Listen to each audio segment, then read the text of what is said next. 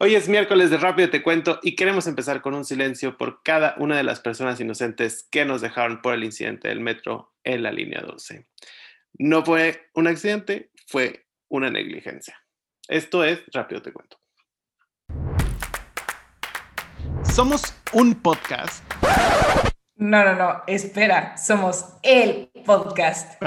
perdón, perdón. Somos el podcast que en poco tiempo te daremos toda esa información que tú necesitas. La información imperdible para los temas de sobremesa. Tres conductores, tres secciones, tres noticias. El clásico y conocido 3 de 3. Bienvenido a nuestra segunda temporada.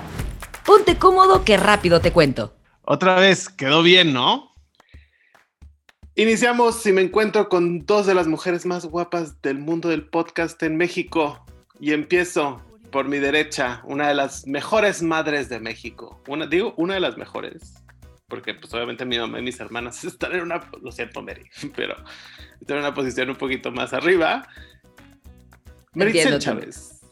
¿Cómo estás? Además es el Día del Maestro, próximamente también, esta semana es de, festividades. No, no, no, estoy de mantenerles largos por dos razones. Uno, por semana de festividades y dos, porque ahorita les tenemos la sorpresita por ahí. Pero sí, justo Día de las Madres, muy contenta. Y como dices, no fue un accidente, fue negligencia. Por favor, hay que hacer ese ruido porque eh, no queremos que vuelva a pasar. Queremos ser un país que no pasen este tipo de cosas y que si desafortunadamente, desafortunadamente pasan accidentes, que sean accidentes. Y en la otra esquina, García Salgado. ¿Cómo estás, Amix? ¿Cómo pinta tu semana? Mitad de semana, ombligo de semana, como dicen en el programa de Joaquín López Doriga. Esa es la cosa más fea que he escuchado, el tema de ombligo de semana, pero el día de hoy feliz, muy emocionada, muy contenta, arrancando con todo y muy, o sea, extasiada con este programa. Así se los puedo yo decir. Es que este programa está, está re bueno, re bueno. Nuestra productora Fabiola lo hizo pam, pam, pam, muy bueno y lo programó todo súper bien, pero les vamos a contar que vamos a lo barrido y les tenemos un programa que se caen para atrás, amigos, como lo hemos dicho muchas veces, muchas preguntas ante esta próxima contienda electoral y tenemos a un invitado de lujo, pusimos alfombra roja virtual, ya que tenemos a Saúl Barrientos y les platico un poco sobre él, que él es doctor en Administración Pública por la Universidad Anáhuac, asesor parlamentario consultor político y privado y tiene una columna semanal prospectiva, prospectivas en el periódico Milenio. Léelas, léalas amigos, se las recomiendo. Yo a su amigo Jerry Soy les doy un consejo. Así es amigos, aquí les traemos lo mejor de lo mejor. Saúl Barrientos, bienvenido, estás en tu casa. cuéntanos cómo estás, cómo te sientes, estás nervioso por lo que va a pasar ahorita. Muchas, muchas gracias, Jerry. No, al 100, me siento muy en confianza, me siento en casa aquí en Rápido Te Cuento y, pues listos para iniciar este programa. Nosotros estamos listos también para platicar contigo y les recuerdo amigos, tres preguntitas, tres secciones. Pues me tocó a mí la primera para... Pero no es la más fuerte. La más fuerte le toca a alguien más. Y no soy yo. Pero empecemos, platícanos un poquito, vamos a iniciar con esta ronda de preguntas y que nos cuentes, vamos por lo básico, ¿no? Lo básico, de que todos sabemos, tú has trabajado en la política desde muy chavito, como hemos dicho ahorita en tu semblanza, este, pero platícanos cuál es el sistema político en México, o sea, en México qué es, porque a lo mejor la gente como que no entiende y pues tenemos que estar bien listos para nuestro voto este 6 de junio. Platícanos. Muy bien, Jerry. Pues, a ver, platicarte primero, este, soy, como bien señalas, aficionado y apasionado a la política desde niño. Este, siempre, siempre me ha gustado. Y, bueno, platicando un poquito del sistema político, en lo teórico, pues habría que decir que, somos un país eh, presidencialista, un país donde gran cantidad de facultades están concentradas en el, poder ejecutivo. Y, bueno, históricamente la realidad es que el poder ejecutivo siempre ha tenido un peso sobresaliente por encima de los otros dos poderes, que viene siendo el poder judicial y el poder legislativo. Y en lo pragmático, pragmático, creo que es importante en este programa que la gente sepa, pues que somos una democracia de partidos políticos a veces este, no son instituciones en las que menos confían los mexicanos, pero a partir de las cuales se rige en buena medida la vida política del país. Y eso, así como decía Mary en nuestro programa anterior, eso me abre a mi siguiente pregunta, porque parece que está planeado todo, pero justo platícanos un poquito de qué papel juegan los partidos políticos y cuál es la importancia dentro del juego, o sea, qué, qué ficha del ajedrez son ellos en este juego. Híjole, pues a ver, es, son una ficha súper, súper importante. A ver, yo soy una persona que considera que tienes que valorar mucho a las personas, ¿no? A la hora de tomar una decisión, a la hora de tomar eh, una decisión de por quién votar, eh, cuenta mucho el perfil que, que, que lancen los partidos políticos o si se trata de un candidato independiente. Pero en honor a la verdad, en todos los países del mundo eh, la democracia funciona a través de partidos políticos. Imagínate, hay dos cámaras, una cámara de diputados que tiene 500 legisladores y una cámara de senadores que tiene 128 senadores. Estamos hablando solo de lo federal, sin contar que en cada, en cada, en cada estado hay una legislatura local y hay un presidente de la República. Entonces imagínate que esas de entrada 628 personas del legislativo y el presidente se pusieran de acuerdo si no fueran de un partido político, o sea, que todos fueran independientes. Imagínate ponerte de acuerdo tú con 628 personas sobre el modelo que quieres para el país, sobre los programas, sobre las políticas públicas que quieres implementar, pues es algo extremadamente complejo. Entonces, por eso en realidad los grandes, grandes cambios, y respeto muchísimo las posiciones de los independientes y creo que han venido a darle un desfogue importante a, la presión que ya traía la democracia, pues por, por, la falta de resultados que a veces vemos nosotros en la calle, en el día. Pero, pero, pero, los grandes cambios surgen a partir de los partidos políticos justo por, por este tema tan sencillo de de cómo nos ponemos de acuerdo y qué rumbo elegimos. Claro, y, deja como un poquito la pregunta, es que vamos, vamos, estamos conectados mentalmente tú y yo, Saúl, porque justo la siguiente pregunta es, va como la parte, últimamente en los seis años, últimos seis años yo creo, hemos escuchado la palabra corrupción, ¿no? Este, constantemente y lo hemos vivido en, en muchísimas en diferentes perspectivas, ¿no? Entonces, quisiera saber cuál crees que es, en tu opinión, la causa por la que el sistema ahorita político está tan corrompido. Y si también es el resultado a la sociedad en la que vivimos o los políticos han corrompido a la sociedad. O sea, esa sería como completamente tu opinión.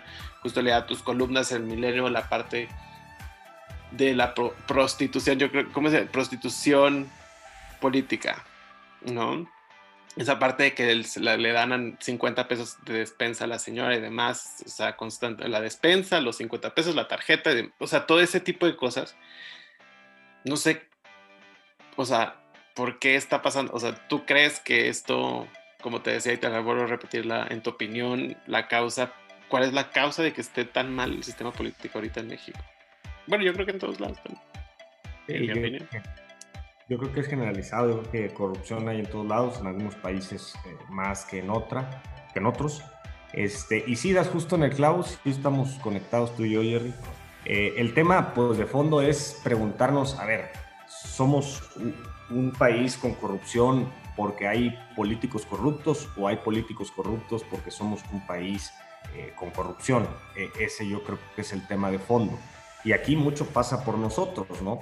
Este, yo estoy seguro que una gran cantidad de personas que hoy nos escuchan se han visto involucrados de alguna manera indirectamente, ya sea que les hayan pedido alguna mordida cuando te para el tránsito, ya sea eh, que hayas querido agilizar un trámite, a veces a veces tú lo ofreces, como que estamos inmersos en, este mundo de, la corrupción.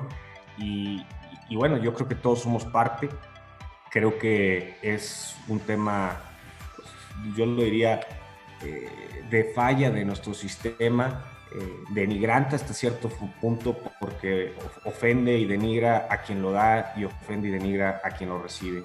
Eh, pues ¿qué te puedo decir? La corrupción, ya vimos, ustedes lo decían al iniciar el programa, la corrupción mata, la corrupción no, no es exclusiva de este gobierno y en eso quiero ser muy claro.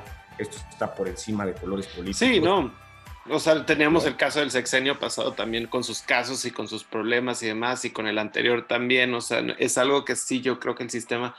O sea, me encantaría entender, y no sé, o sea, el por qué está. O sea, ¿qué, ¿qué es lo que está causando que el sistema esté tan corrompido? ¿Es el mismo electorado que estamos votando por las personas incorrectas? Es, eh, o la como tú dices, o es, es como el, tema de qué puso, qué se puso, qué fue primero, el huevo o la gallina. No, es justo o sea, un poquito así, entonces como que es algo que no sabemos, entonces amigos, ustedes que están ahí atrás en los audífonos, díganos, compártanos en nuestras redes sociales, qué es, eh, por qué. En mi opinión, Jerry, yo creo que gran parte pasa por la impunidad, ¿no? O sea, el hecho de que de que tú al cometer un ilícito, desafortunadamente en el país este, estadísticas por las probabilidades de que seas sancionado eh, por la comisión de un delito, llámese como se llame, este, son menores al 1%. Entonces... Entonces es por la falta de Estado de Derecho. Yo creo que sí. Yo creo que es la falta de la aplicación de la justicia. Yo creo que es la aplicación de la justicia selectiva. Yo creo que es justo también la corrupción que tienes eh, en tus sistemas de procuración de justicia, en el partición de justicia. O sea, tú tienes una gran probabilidad de que aún cometiendo un, acto de corrupción o lo que tú quieras, eh, no sea sancionado. No pasa nada. No pasa nada. Estado de Derecho, amigos, como les recuerdo, es anarquía total. O sea, no se están aplicando las leyes como se deberían estar aplicando. Ahí está de Derecho. Eh, y pues estas son mis preguntas, amigos. Este, Fabi, cuéntanos, ¿cuáles son tus preguntas? Les cuento, tengo muchísimas, muchísimas. Pero no, eh, creo que afortunadamente desde hace, iba a mentir, iba a decir hace un par de años que lo conozco, no, ya hace muchos años que lo conozco. Y me ha tocado ver su paso en la política en diferentes rubros, lo apasionado que es, que es algo súper importante que Gerardo no nos no nos platicó, pero que yo les voy a contar, amigos, porque sin duda alguna es una persona que, por ejemplo, para mí, para las personas que tenemos la suerte de tenerlo cerca, representa muchísima, eh, no sé si la palabra correcta sea esperanza o fe de que sigue habiendo mucha gente que trabaja por este país, que quiere ver lo mejor de este país y sin duda Saúl es una persona como esa. Entonces, por eso la importancia también de tenerlo aquí. Ya le habíamos platicado ahorita en este rumbo a las elecciones 2021 parte de la consigna que nosotros tenemos como ciudadanos es poder sembrar en todas esas personas que nos escuchan, aunque sea un granito, de poder decir, oye, pues vamos a salir, vamos a participar, veamos qué podemos hacer y no quedarnos de brazos cruzados. Y es algo que va 100% ligado a ti, a lo que tú nos has enseñado a las personas que tenemos cerca, de sí no dejar que las cosas pasen, este, pues sin que nosotros podamos ser partícipes y tomar conciencia de lo que está pasando alrededor de esto. Entonces, eh, parte importante de estas preguntas que, que, me tocaron a mí es que eh, un tema que es súper sonado también, no nada más en México, sino alrededor del mundo, es este tema de que los políticos pues te dejan de escuchar, ¿no? Mucha campaña, mucho anuncio, flyers, ahora ya hasta el cubrebocas con el logo, todas las pantuflas que quieres de promocionales, todo te puedes llevar, de despensas, lo que sea. Pero una vez que estas personas ocupan los puestos para los que nosotros estamos votando, pues como que sentimos que nos dejan de escuchar, ¿no? O sea, se queda todo en muchas promesas y después la voz de los ciudadanos o de las personas que nos interesamos por, por seguir esas cosas que ellos prometieron, pues quedan como muy de fuera. Entonces, creo que, que nos interesa mucho saber a todos este tema de por qué creemos que los políticos pues nos súper dejan de escuchar, ya somos una voz nula en lo que pasa después una vez que llegan a ocupar estos cargos políticos. Gracias, Fabi, qué generosas palabras, de verdad. Este, a ver, es un tema súper, súper importante lo que estás diciendo. Este, yo creo que das justo eh, en uno de los temas más importantes de la vida política. El tema es, en una campaña tú tienes que renovar la esperanza. Ese es el trabajo del político, ¿no? Ir y renovar la esperanza. Tú estás cansado de un gobierno, ya no sé el color que sea, que no te ha dado los resultados que tú esperabas. Un buen político en una buena campaña lo que hace es renovar la esperanza. ¿Y cómo lo hace? ¿A costa de qué? A costa de superelevar las expectativas. Si tú revisas cualquier propuesta de cualquier partido político, de cualquier político en este momento, en tu distrito, en tu municipio, en tu estado, vas a ver que te prometen mejor empleo, mejores condiciones de vida, o sea, como si todo fuera a cambiar de un momento a otro solo porque ellos lleguen. Entonces tú tienes unas expectativas súper elevadas, súper elevadas, y, y pues los cambios desafortunadamente son graduales, o sea, no, no, no hay un cambio mágico, nadie lo, lo, alcanza a lograr, el tiempo, es, el tiempo es muy poco, los recursos son limitados.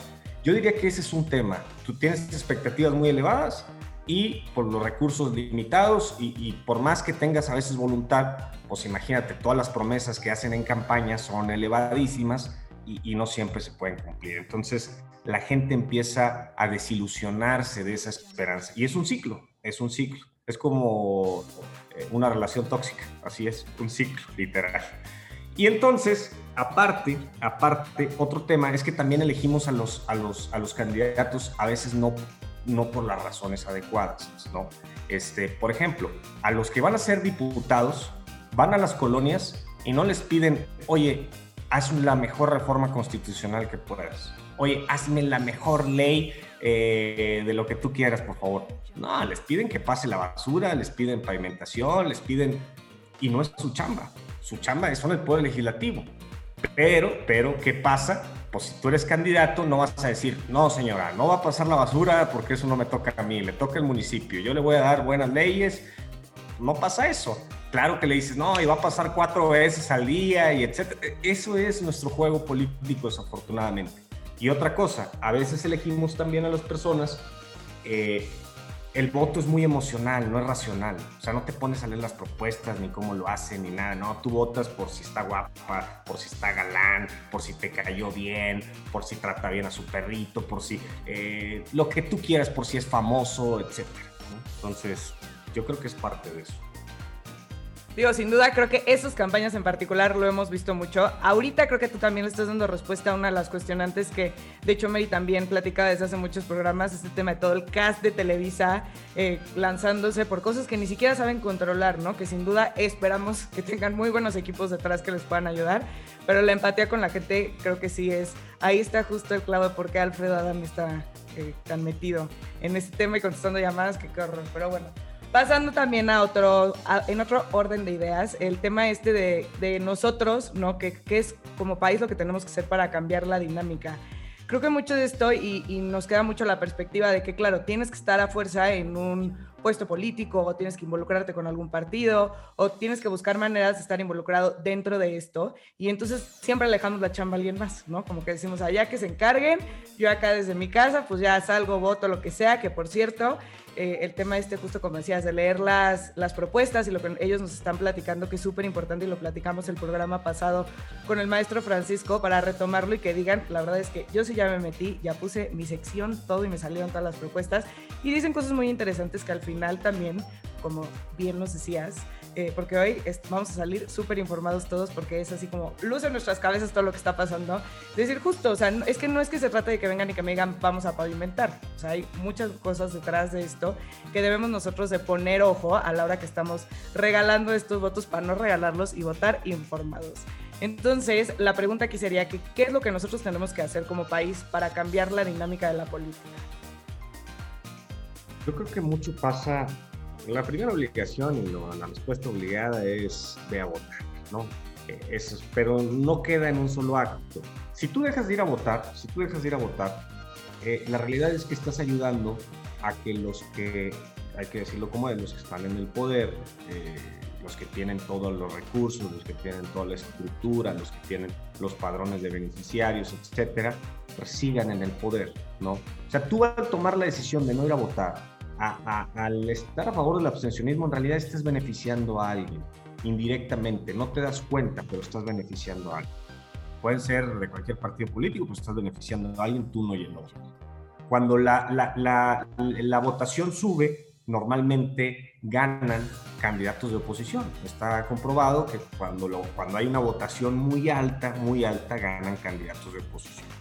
El mejor ejemplo que tenemos, el más reciente, 2018, una votación muy alta y ganó un candidato que en ese momento pues, pertenecía a un partido que era de oposición. Pero creo que el tema pasa por involucrarte de verdad en la vida política y por entender impacta tu vida, te dediques a lo que te dediques. Así lleves 40, 50 años trabajando en una empresa super eh, del ramo 100% privado, que no tiene ninguna licitación con gobierno, que, o sea, lo más privado que te puedas imaginar, todo impacta tu vida. y, creo que involucrarnos, eh, tampoco te voy a decir que en todos los temas, pues porque no tienes a veces el tiempo, no tienes a veces, no sabes a veces cómo, pero sí en las agendas que a ti te interesan. Te pongo un ejemplo, hay una agenda muy pendiente hoy, la más grave es la del medio ambiente, es la del agua. O sea, hay una sequía impresionante en el país y en muchos lugares el agua ya empieza a ser todo un tema. Y puedes tener millones de presupuesto, millones de pesos de presupuesto. No tienes agua, ¿cómo le haces? ¿Qué, qué prometes? O sea, órale, yo puedo prometer que voy a hacer una presa aquí, pero si no tengo agua, ¿de qué me sirve la presa? Entonces, es un tema si a ti te interesa un tema, métete en esa agenda y empieza a exigirle desde tu diputado local, desde tu diputado federal, desde tu presidente municipal, hey, aquí hay un tema que me interesa. Y puede ser desde la sociedad civil, puede ser a través de un partido, puedes hacer propuestas. El tema es que sientan una presión por atender el tema. Yo creo que sería un tema importante que, como sociedad tenemos que hacer.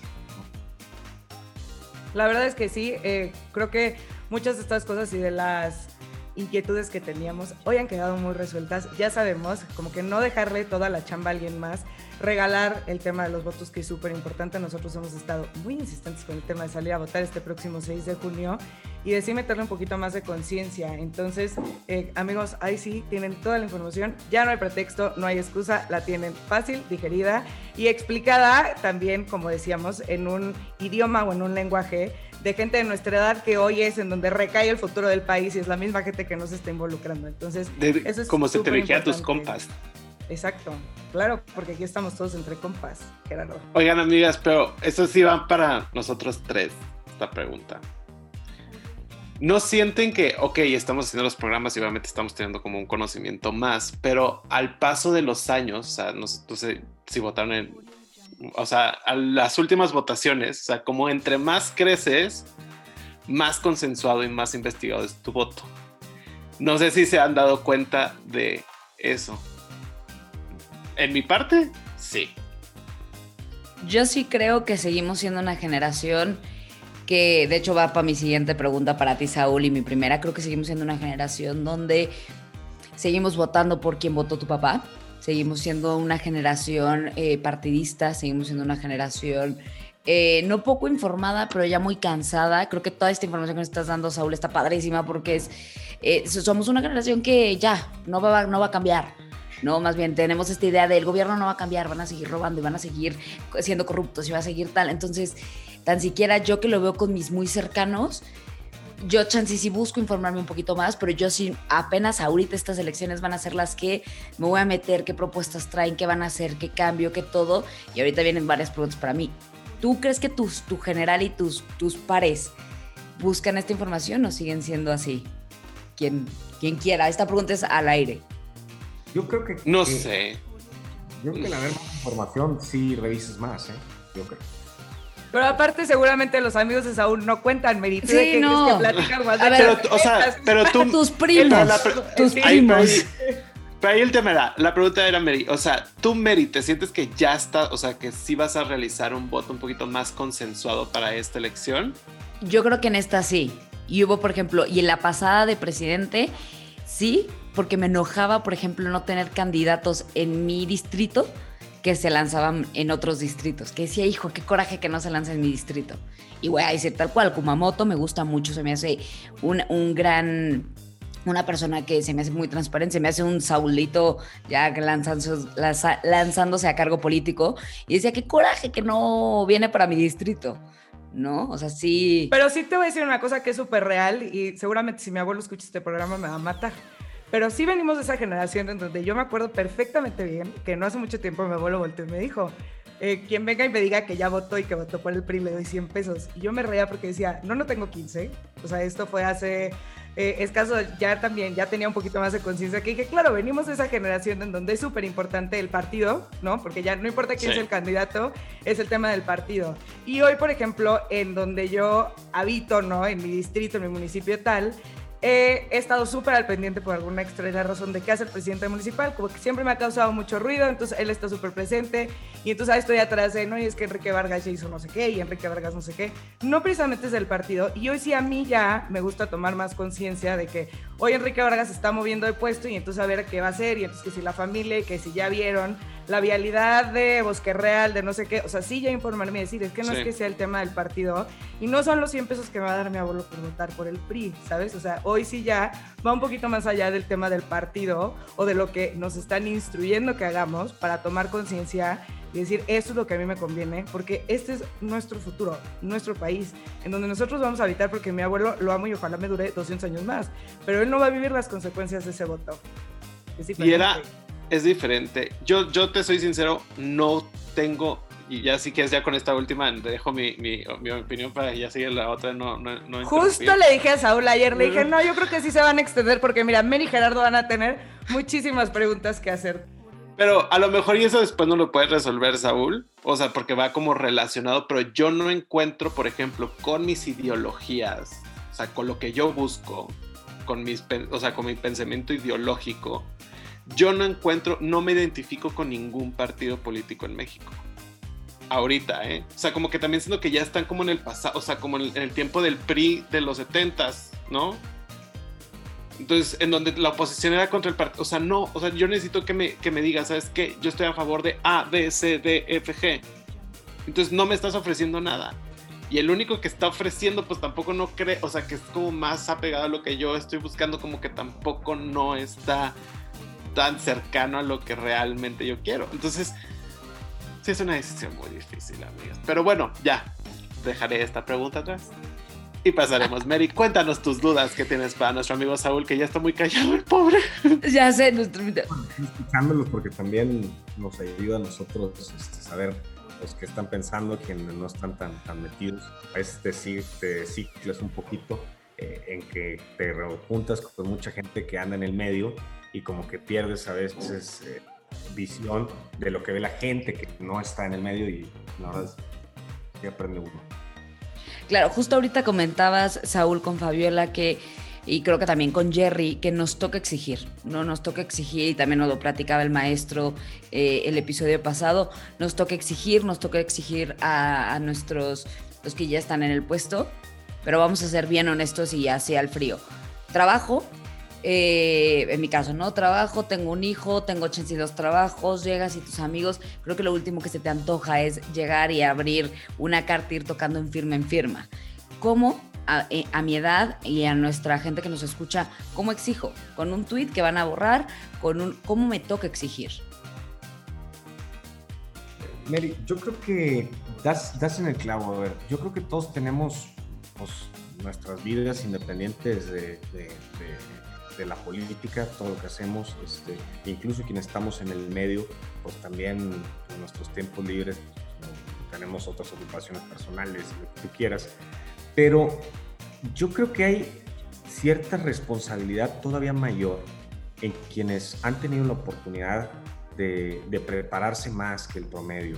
O sea, ahí, ahí yo siempre hago mucho hincapié con, con, con los alumnos, de decirles, oye, a ver, yo estoy de acuerdo, pero tú no le puedes exigir a una persona que trabaja, lo digo con absoluto respeto, de, jornalero 12, 15, 18 horas al día, que llega súper cansado, que gana el salario mínimo, que tiene que eh, tomar dos o tres transportes, caminar kilómetros, e, e, ese es su día a día, que llegue a su casa y piense que es bueno para el país.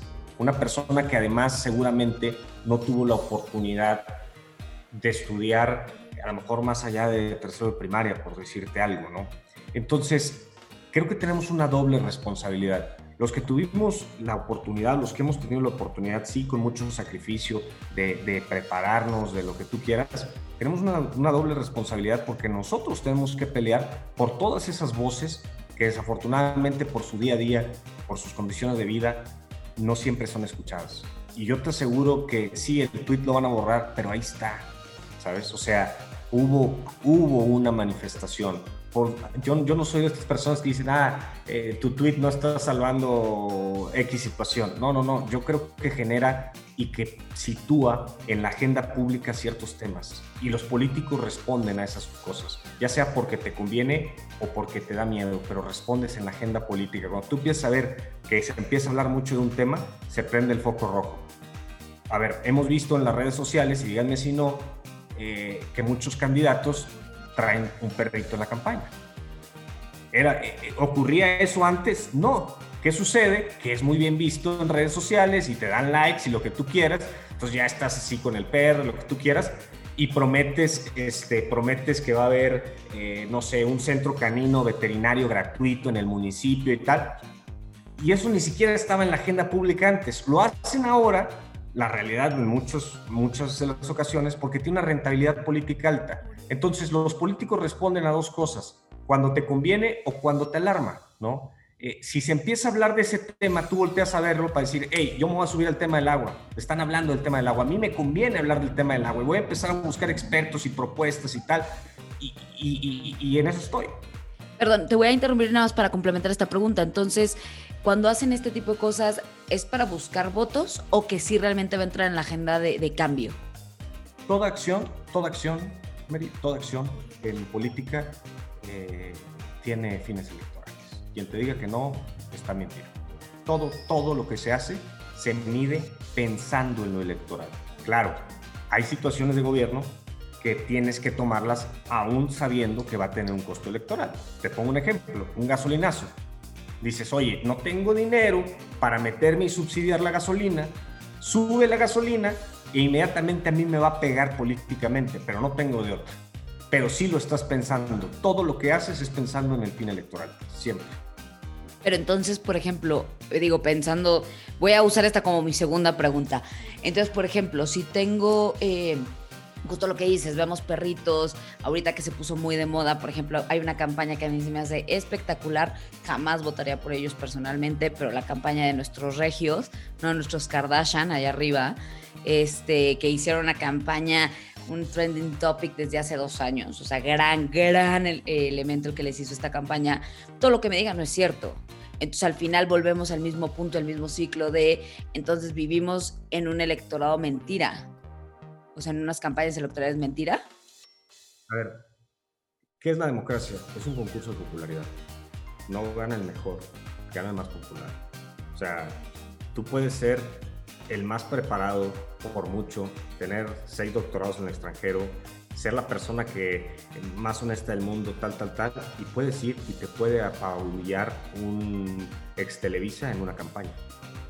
La verdad, la democracia es un concurso de popularidad, totalmente. O sea, no, eh, eh, en, ese sentido de que el voto es emocional y no tanto racional, pues te puede ganar eh, quien quieras, independientemente de la preparación que tengas. Puede ser por temas económicos o por popularidad o lo que quieras. Justo, y, y, ahorita justo por eso están sacando tanto televiso, no tanto enmascarado y todo, simplemente para recuperar o llegar a los puntos que necesitan como partido político para quedarse dentro del, ¿no? de, del registro. La verdad es que te digo, muchas de las decisiones, y te lo digo desde un punto de vista de, de, consultor y todo, todas tienen un fin electoral. A ver, te voy a hacer tan sencillo. En un municipio está súper comprobado que la gente agradece más ver los parques limpios, ver las calles barridas, ver las banquetas eh, pintadas, etcétera, que les aumentes el drenaje o sea, las capacidades del drenaje. Te lo agradecen más. ¿Y cuánto cuesta eh, poner el parque bonito? ¿Qué beneficio tiene en realidad respecto de, por ejemplo, aumentar las capacidades para que, para que el drenaje eh, no se inunde, para que no se te inunde la ciudad? Pero la gente no te agradece que le metas, o no directamente te agradece que le metas mil millones de pesos al nuevo drenaje, donde además abriste la calle, generaste más tráfico, tuviste que desviar a la gente, la gente se hizo más tiempo a su casa y la gente no diga, no, no, no va a ir en el carro y dice, ah, me estoy haciendo 40 minutos más y estoy súper contento que me está... Y va a valer la pena. Exacto. Pero va a valer la pena porque tendré drenaje nuevo, ¿no? Exacto. O sea, y no lo ves, no lo ves porque al final de cuentas es una obra que tarda muchísimo tiempo, que se tiene que hacer por responsabilidad política pero que sin duda si tú esos mil millones los agarraras y los convirtieras en, en, parques y en cosas visibles o incluso que trajeras una pista de hielo la más grande o lo que tú quieras, te lo agradecen más que eh, en la política pública. Es, es, la realidad, o sea, está, está comprobado y... y, ¿Y ahí lo pensarías tú como pan y circo, lo que se conoce como pan y circo al pueblo, o realmente si es una necesidad pública? ¿De qué de todo? O sea, de cuenta ahorita que decía, si tengo 10 mil millones, pues mejor traigo una pista para patinar, ¿no? En el Zócalo, no sé, por decir un ejemplo, ¿no? De algún partido, ¿no? Eh, traigo una pista de patinaje. ¿Eso se consideraría pan y circo o lo que tú, o, dentro de tu, tu opinión, es más bien lo que necesita el pueblo? No tanto para, para tenerlo entretenido, sino que agradezca más.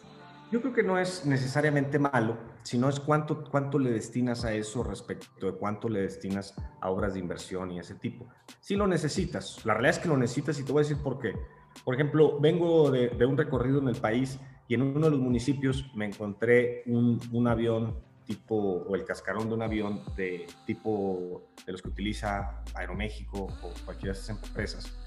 Y adentro tenía eh, pantallas para hacer la simulación de un vuelo. Para mucha gente es muy normal tomar un vuelo, pero realmente te aseguro que es menos del 9% de la población en el país, menos del 9% de la población en el país los que han tenido la oportunidad de tomar un vuelo. Si tú me preguntaras, oye, ¿es un gasto innecesario, superfluo, tal, comprar eso? Yo te diría que no. Yo te diría que también tienen derecho a cuando menos saber cómo es la experiencia. O sea, entonces ahí creo que es un poquito de, balances. ¿Y, cuánta gente puede irse a esquiar o a conocer la nieve o lo que tú quieras respecto de cuánta gente puede ir, por ejemplo, al Zócalo? O sea, yo creo que es un, tema de, de, sí tenerlo, pero, pero sí, como equilibrado. Exacto, es, es, un equilibrio. Es como, eh, el gobierno es como el gasto en una casa, Mary. O sea, si todo lo destinas a llevar a los niños al cine, al circo, tal, tal, tal, no pintaste la casa, no impermeabilizaste, no les cambiaste los zapatos, no compraron un cuaderno, no compraron... Así es el gobierno. ¿Lo necesitas? Que necesitas ese tipo de, acciones, definitivamente, porque somos un país con unas enormes desigualdades y, es justo también eh, que la gente tenga este tipo de experiencias. Wow, me acabas de, no sé ustedes, me acabo de quedar helada y fría y digo, wow, qué increíble. A mí sí me encanta ver parquecitos aquí por, por mi casa, justo en, la avenida Vivo, por un pueblo y pusieron en una esquinita enfrente de un autozone unas rejitas con columpios, hace como un año. le decía a mi esposo, qué cañón y qué padre, ¿no? Porque ves en la parada del camión en lo que llegan y los niños columpiándose así digo, también qué padre, pues al final, pobres niños. Y por último, yo con esta voy a cerrar. Eh, creo que somos una sociedad joven, como dices, eh, letrada, que hemos tenido la posibilidad de educación y a veces llegamos a la conclusión de esto no va a cambiar. ¿no? Vamos a vivir en un país corrupto toda la vida, vamos a vivir en un país desigual, eh, con mucha desigualdad, eh, cada vez peor, mientras más eh, tengamos nosotros. ¿Crees que va a cambiar esto? Y aparte de, pues, poner nuestro granito de arena en redes sociales cuando algo no nos gusta, pero ¿crees que va a cambiar esto? O sea, si ves futuro o cada vez nos vemos peores con más partidos políticos. ¿Cuál es tu opinión como politólogo? Ahorita que decía eh, Jerry un tema de, oye, no me siento identificado con ningún partido político, también lo entiendo. Muchos han perdido la ideología de saber exactamente cómo se van a comportar. A veces con comportamientos que no corresponden a lo que tú pensarías que harían, vas perdiendo y te vas, no te vas orientando.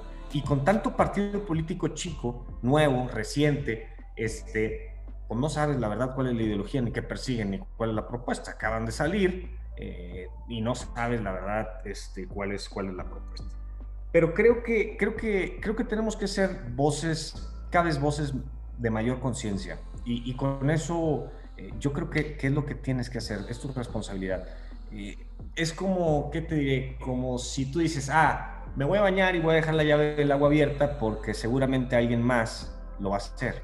O sea, si yo no lo hago, toda esta agua que yo no estoy ahorrando, alguien más la va a desperdiciar, entonces yo no le cierro la llave.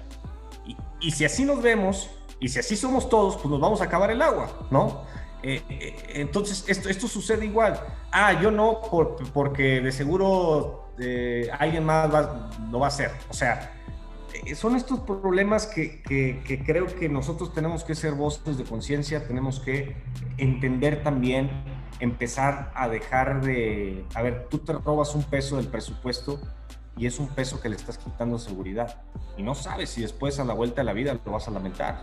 No, no sabes. Así seas el hombre eh, más rico el pueblo, porque te robaste el dinero, no sabes si a la vuelta, Dios no lo quiera, eh, algún familiar o alguien esté envuelto en una situación de inseguridad y tú le quitaste ese peso de seguridad que pudo haber generado la diferencia. Tú le quitaste ese peso a un niño con cáncer que le pudo haber salvado la vida. O sea, yo creo que tenemos que ser voces de conciencia, tenemos que eh, señalar lo que nosotros creamos que está correcto. Y creo que si muchas, muchas personas ponen su granito de arena, pues ya se va haciendo un cambio. Y, y, creo que cada vez más la gente tiene razón de este cambio. Sí, a veces damos un paso para adelante, dos para adelante y uno para atrás, pero así es el camino y lo tenemos que seguir haciendo.